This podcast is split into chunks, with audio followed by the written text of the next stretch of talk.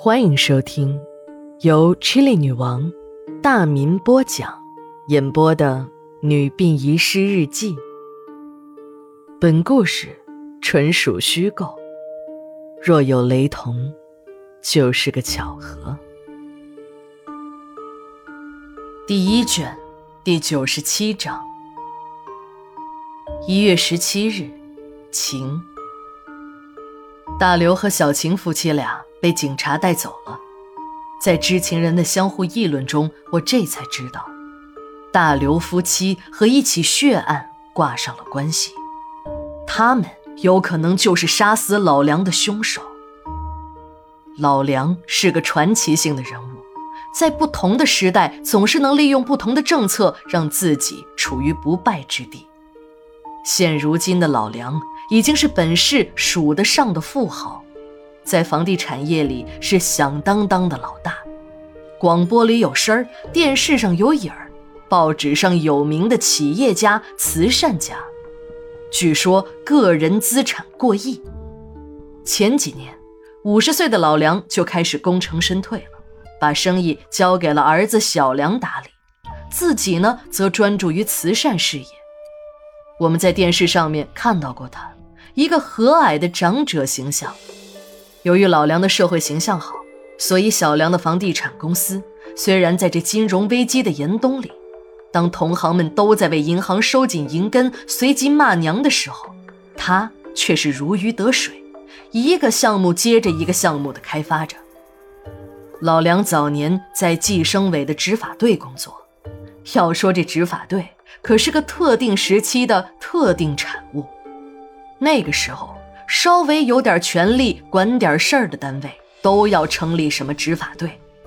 也许很多人都不知道，放着公检法的程序不走，这些个单位为什么就非要成立自己的执法队呢？万法归宗，这还是利益在作怪。也就是说，这就是罚款的归属问题。行政改革后，一些个单位就变成了没娘的孩子。不但要自己打食吃，还要给财政拿钱。财政是不会管你这钱从哪里来的，只要和当地财政分一杯羹，大家就是你好我好。只是就苦了老百姓了。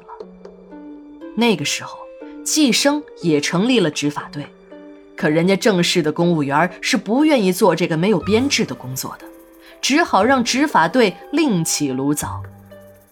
政策上给了力度，罚款的对象也有了，能不能弄来钱，那就看人了。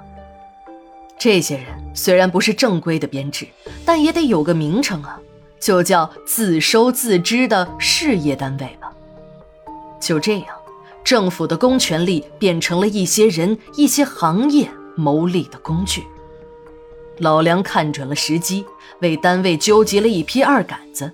经过简单的培训就上岗了，这些人有动力，因为罚款就有分成，罚得多就赚得多。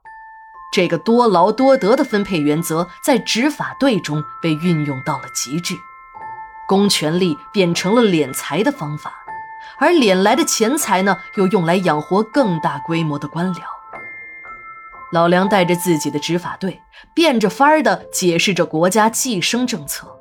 不为别的，就一个目的：多多罚款。什么控制人口数量、提高人口素质，他老梁管不着。都守法了，他老梁上哪儿罚款去啊？老梁工作作风硬朗，关键时刻大义灭亲。不管你是谁，只要是上了他的线，那就是拿人、结扎、流产、罚款。局领导每次开会总是表扬老梁。这个同志很有前途嘛。谁都知道，计生这个破单位原本是个兔子都不拉屎的地方，编制一共不到几十人，有点门子的那都想着法儿的往出调。现在不同了，想调到这里来的人都得找市长批条子。别的单位发工资要看财政的脸色，计生呢？除了给财政上缴的部分外，还大大的有剩余。有钱人说话气粗，有钱人说话气粗，有钱的官儿也一样。能赚到钱的官儿那就更牛了。老梁就是一个牛人，一个小小的区计生执法队养活了局里四百多号人呢。其实老梁也知道，无论是上级还是局里的领导，别看这表面上夸自己，那是因为自己能给单位弄来钱。这些老狐狸就是在利用自己，像驱使傻狗一样的使唤自己。自己和手下这样干下去，早晚有一天那会民怨沸腾。那个时候，这些个老狐狸再跳出来主持正义，把肇事的恶狗们扒了皮扔进汤锅，再慷慨激昂的声讨一顿，这责任就推得一干二净的。老梁明白。墨驴干完活随时都有可能被杀掉。别说自己只是个自收自支、自己打食吃的，哪一天主人不需要你了，你不进汤锅，想往哪儿跑？就在别人还干得热火朝天的时候，老梁大捞了一笔，还给自己认为有用的几个朋友办了 N 胎生育指标后，就激流勇退了。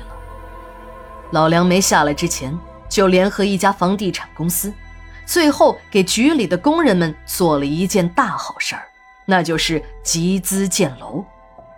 老梁的算盘打得叫精明啊！一半的房子给局里的工人，另一半的房子当成商品房卖掉，局里工人皆大欢喜，自己也捞得个盆满钵满。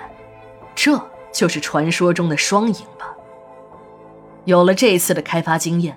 下海的老梁立刻自己注册了一个地产公司，单干了。那些个受过他照顾的朋友都来捧场了，什么建委的李科长、银行的王主任、国土局的刘队长，这些个人脉关系可不是一般人能有的。老梁的开发项目一个个的上马了，钱也像流水一样进了老梁的腰包，老梁成了富人。人生总是有些事情会不如意，老梁也不例外。老梁夫妻俩就一个儿子，他不是不想再要个孩子，也不是为了带头遵守国家的生育政策，而是一次意外，让老梁不得不成了守法公民。那是一次执法中，他把一个三代单传，而且这家已经是怀孕五个月，并确定是个男孩的女人。硬拉到医院。由于这家人凑不够三万元的罚款，老梁为了杀一儆百，就不顾一家三代人跪地哀求，硬是给女人做了流产。人流做完了，这家的男人也精神失常了。男人的爹一面扶着男人离开，一面对老梁说：“你行，你够狠，山不转水转，你会有报应的。”这样的话，老梁听的实在太多了，也就没有在意。一个月后，下晚班回家的老梁刚到自家的单元门口，只见他前面不远处有一个老人滑倒了，他就多看了一眼。由于老人穿的太多，什么都没看清楚。这是个冬天，还正在下着雪，老梁只感觉自己眼前寒光一闪，然后就是下体有点发热。老梁没在意，就上了楼。一月十八日，日记连载，明天继续。